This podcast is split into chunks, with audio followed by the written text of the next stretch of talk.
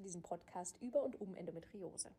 Ich bin Nadine Rohloff, ich bin Ärztin und erzähle hier Erfahrungen aus dem Endometriosezentrum, Neuigkeiten über die Endometriose, neue Forschungsergebnisse und auch, was alle über die Endometriose wissen sollten.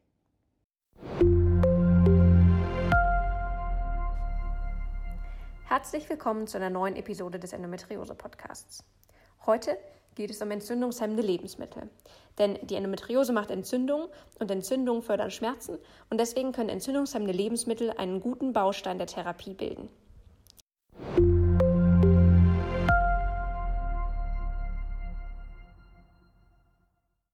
Und ähm, wie ich gerade schon gesagt habe, heute geht es um entzündungshemmende Lebensmittel. Und das ist insbesondere relevant, weil bei Endometriose an den Endometrioseherden ja auch Entzündungen stattfinden. Und Entzündungen ähm, beeinflussen auch ähm, die Schmerzen, also machen Schmerzen, ja, ähm, beeinflussen die Nervenzellen, die die Schmerzen machen. Also was entzündet ist, tut weh. Das kennt man ja auch von anderen Stellen.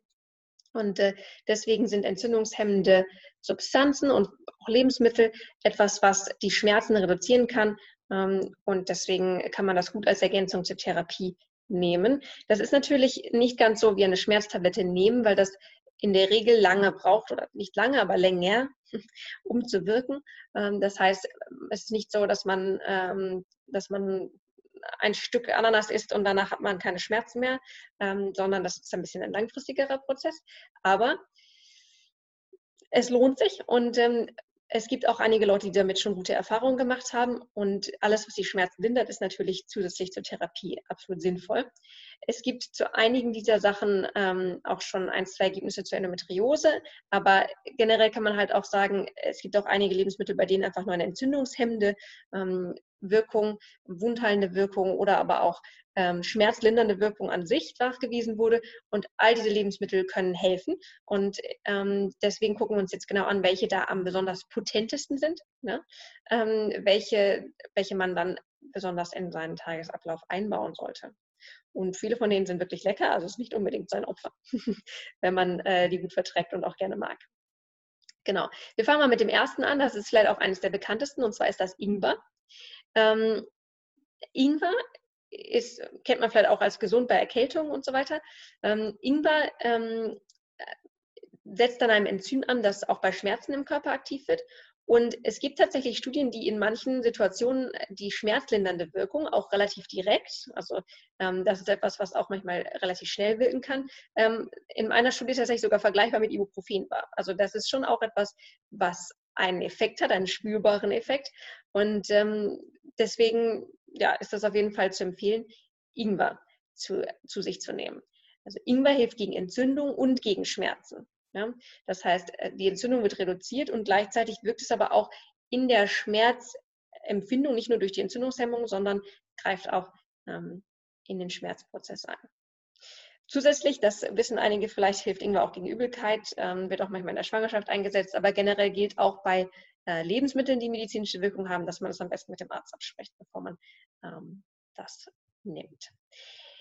Beim Ingwer ist wichtig, dass man es frisch und als Pulver nimmt. Äh, frisch und nicht als Pulver, Entschuldigung, äh, eben nicht als Pulver, sondern es, man braucht den frischen Ingwer, damit auch die ätherischen Öle und so weiter noch drin sind und es gut wirken kann. Das heißt, man kann den frischen Ingwer äh, so essen. Man kann ihn zum Würzen benutzen, also in vielen Currys zum Beispiel ist das drin. Und ähm, man kann natürlich auch einen Tee aufgießen, ja? also aber da ist halt auch wichtig, ähm, am besten keinen Teebeutel-Tee zu nehmen, sondern frischen Ingwer. Frischen Ingwer kleinschneiden, mit heißem Wasser aufgießen. Oder am besten noch, weil das die ätherischen Öle gut liest, äh, löst, ähm, nimmt man den Ingwer und ähm, kocht ihn auf kleiner Flamme. Ähm, also lässt ihn so ein bisschen köcheln für 20 Minuten und dann äh, lässt man es kalt werden und trinkt oder also sodass man sich nicht mehr verbrennt. Oder kann man auch im Sommer dann, ähm, wenn es wieder warm ist, mit als kühles Getränk trinken. Das schmeckt auch gut. Man kann auch noch Zitronensaft dazu tun. Ähm, dann ist es erstens im Winter gut, weil es auch ähm, äh, ja, irgendwie auch so eine Art Erkältungsgetränk ist. Ne? Äh, man hat auch Vitamin C dabei. Das ist ja auch hilfreich für eine Metriose, aber es ist auch hilfreich für die generelle Gesundheit. Also jetzt, wo wir hier in den Winter gehen, absolut ein Getränk, was Sinn macht. Also Ingwer ist das erste. Dann kommt Ananas. Ähm, Ananas ist ja eine gesunde Frucht sowieso, ne? Äh, aber Ananas enthält Bromelain und das ist da der Stoff oder die Substanz, die ähm, auch gegen Entzündung hilft und auch gegen Schwellung. Deswegen gibt es auch manche Zahnärzte, die zum Beispiel nach OPs Bromelain-Tabletten ver verschreiben, also Ananas-Enzymtabletten. Ähm, da ist es natürlich viel stärker konzentriert und dazu gibt es auch ein paar Studien zu, aber ähm, die Ananas selbst hat auch Bromelain, da sollte man auf jeden Fall insbesondere auch den, ähm, das, was ein bisschen härter ist, ähm, nicht ganz wegschneiden, weil es am meisten hat. Ähm, also nicht nur die saftigen Teile essen, sondern auch ein bisschen weiter äh, in die Ananas rein. Ähm, und ähm, ja, also Ananas regelmäßig in den in das Essen zu integrieren, ist demnach eine gute Idee, die auch bei Entzündungen helfen kann. Wie gesagt, das hat natürlich deutlich weniger ähm, weniger Konzentration als diese Tabletten, ähm, die, die in diesen äh, Untersuchungen genutzt wurden. Aber trotzdem ähm, wirkt es, wenn man es langfristig nimmt. Und es ist immer ein bisschen gesünder, das über Lebensmittel ein, aufzunehmen. Also bei den meisten Sachen, wenn man kann, als über Tabletten. Aber auch diese Tabletten sind eine Möglichkeit ähm, als Nahrungsergänzungsmittel. Aber wie gesagt, Ananas ist ja auch lecker, die kann man auch einfach essen. Ähm, dann das nächste Obst, vielleicht eine Idee für den Obstsalat ist die Papaya. Ähm, bei der Papaya, ähm, die wird schon äh, lange als entzündungshemmende Frucht genutzt. Man ist sich noch nicht sicher, welcher Stoff dafür verantwortlich ist. Also da gibt es noch nicht so eindeutige Ergebnisse. Ähm, aber auf jeden Fall ist es eine gesunde Frucht, die auch Entzündung, dem man auch, der man auch entzündungshemmende Eigenschaften nachsagt. Also äh, so ein exotischer Obstsalat mit Ananas und Papaya ist auf jeden Fall eine gute Idee. Die nächste Substanz, die ähm, entzündungshemmende Eigenschaften hat, sind Omega-3-Fettsäuren. Und ähm, Omega-3-Fettsäuren haben wir ähm, auch bei der Ernährung schon einmal besprochen. Omega-3-Fettsäuren haben auch einen positiven Effekt auf das Endometriose-Risiko. Also da gibt es große Studien zu, dass ein Mangel an Omega-3-Fettsäuren tatsächlich auch zu einem höheren Risiko bei Endometriose geführt hat ähm, in dieser Studie, ähm, zumindest damit assoziiert war. Und Omega-3-Fettsäuren, da gibt es auch Untersuchungen zu, dass die generell das Immunsystem unterstützen und Entzündungen vorbeugen bzw. Entzündungen reduzieren. Ähm, und sie hemmen auch Prostaglandine. Prostaglandine äh, ist kein, das ist nicht das gleiche wie Progesteron, möchte ich an dieser Stelle äh, sagen. Das hört sich ähnlich an, aber es geht nicht um ein, ähm, um ein Hormon dieser Art, sondern es geht um also es geht nicht um Gestagene, Progesteron das ist was anderes. Prostaglandine, Bauch ist auch nicht wichtig, aber es ist eine Substanz, die in Schmerzprozessen eine Rolle spielt. Und ähm, das ist der Punkt, wo ähm, die Omega-3-Fettsäuren auch angreifen und ähm, Schmerzen und Entzündungen lindern. Omega-3-Fettsäuren sind ähm, in fettem Seefisch ähm, drin zum Beispiel und auch in Leinöl zum Beispiel. Wenn man ähm, mit Leinöl kann man kochen. Ne? Das ist zum Beispiel eine gute Sache, weil es pflanzliche auch ist. Ähm, und ein, zweimal die Woche Seefisch essen ist auch keine schlechte Idee dementsprechend. Und ähm, genau, damit bringt man seine Omega-3-Fettsäurespiegel ähm, wieder nach oben. Dann das nächste, jetzt kommen wir wieder zu der Frucht, sind Sauerkirschen. Ähm, bei Sauerkirschen gibt es sekundäre Pflanzenfarbstoffe, die sind für die rote Farbe zuständig. Ähm, und man geht davon aus, dass das für die Wirkung ähm, relevant ist. Diese sekundären Pflanzenfarbstoffe sind auch andere teilweise, aber ähm, solche sekundären Pflanzenfarbstoffe sind auch in vielen anderen roten und bunten Gemüse- und Obstarten drin. Ähm, und da, zum Beispiel aus Blaubeeren oder so, aber bei Sauerkirschen äh, sind, ähm, gibt es auch einzelne Untersuchungen, wo tatsächlich ähm, das Trinken von Sauerkirschsaft täglich, 500 äh, Milliliter ist natürlich ganz schön viel, aber tatsächlich einen Effekt auf Entzündungsmarker im Blut hatte und ähm, auch Blutdruck und Cholesterin senken konnte.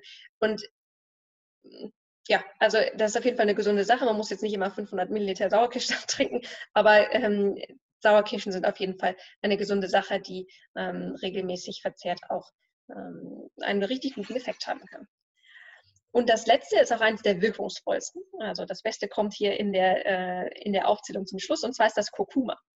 Und Kurkuma ist jetzt hierzulande nicht so bekannt, aber ähm, es ist ein, ich möchte sagen indisches Gewürz, aber das ist auf jeden Fall ein äh, für uns hierzulande etwas exotischeres Gewürz, ähm, was häufig in, in, ähm, in, Currys verwendet wird, aber was auch zum Beispiel ein bisschen günstiger ist als Safran und deswegen auch öfter genutzt wird, um Reis so ein bisschen gelber zu färben. Ähm, also es ist auf jeden Fall ein Gewürz, ja, was auch mal gucken, ob einem das schmeckt, aber es ist auf jeden Fall ein Gewürz, was man zum Würzen auch gut benutzen kann.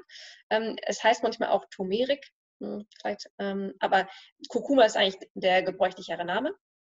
Und da drin enthalten ist das Kurkumin. Und bei Kurkumin wurde eine wundheilende Wirkung äh, nachgewiesen. Es wirkt entzündungshemmend und ähm, hat wirklich einen Einfluss auf die Wundheilungsprozesse.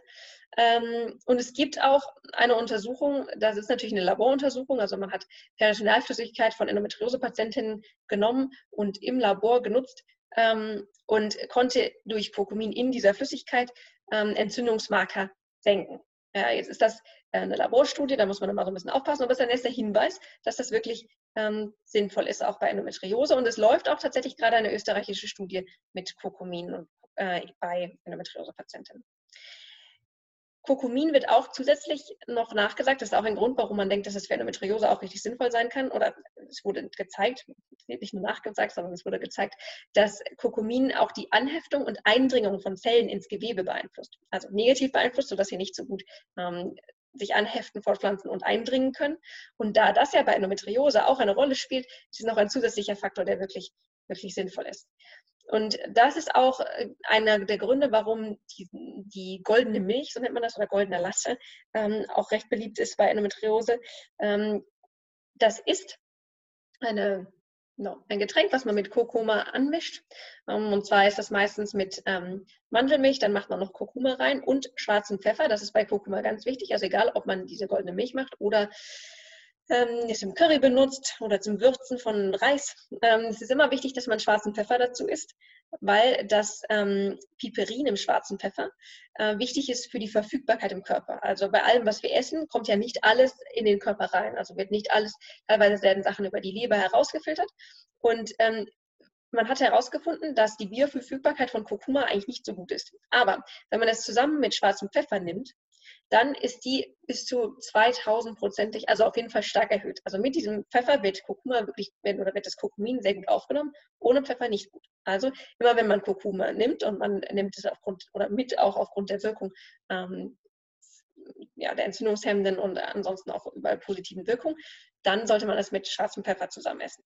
Ähm, das ist bei ähm, bei Curry vielleicht äh, recht intuitiv, mh, hm, aber bei der goldenen Milch zum Beispiel muss man dran denken. Also das ist zum Beispiel Mandelmilch mit äh, Kurkuma. Man kann auch Vanille reinmachen, man kann auch Ingwer reinmachen, um da zusätzlich noch den Ingwer drin zu haben und ähm, dann der schwarze Pfeffer. Und das zusammen ähm, kann man mixen und trinken und äh, es schmeckt auch nicht schlecht. Und wichtig ist, dass man auch den Bodensatz mit äh, trinkt, weil natürlich das Kurkuma und das Ganze sich zum Teil auch wieder absetzt äh, oder mal gut umrühren. Und ähm, Genau, das ist die goldene Milch. Das waren so die äh, sechs Lebensmittel, die ich einmal vorstellen wollte. Eine Sache sage ich noch bezüglich Entzündungshemmen. Ähm, tierische Fette sind eher ähm, proentzündlich. Ähm, das heißt, ähm, wer den Ernährungs-, die Ernährungsepisode gesehen hat, weiß, dass, ähm, dass man zum Beispiel fettarme Milchprodukte oder Hühnchen statt rotes Fleisch gut essen kann. Und der einen Grund dafür ist, ist, dass da weniger tierische Fette drin sind als bei anderen. Äh, fettarme Milchprodukte, weniger Fett. Ähm, und ähm, ja, weil das für Entzündungsprozesse sonst äh, auch förderlich ist. Das heißt nicht, dass man niemals etwas essen kann, aber ähm, wie bei den guten Sachen geht es auch darum, dass man die, äh, dass man die guten Sachen viel langfristig isst, geht es da auch darum, dass man, äh, dass man vielleicht das insgesamt auf die gesamte Zeit gesehen ähm, ein bisschen reduziert. Genau. Wenn dazu Fragen sind, gerne melden. Und äh, ansonsten noch einen schönen Tag.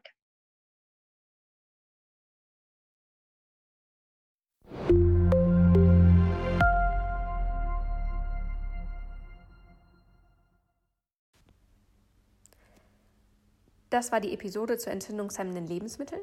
Es war ein Mitschnitt aus einem Live-Video, was ich in der Gruppe Endometriose beobachten, verstehen, austauschen gehalten habe.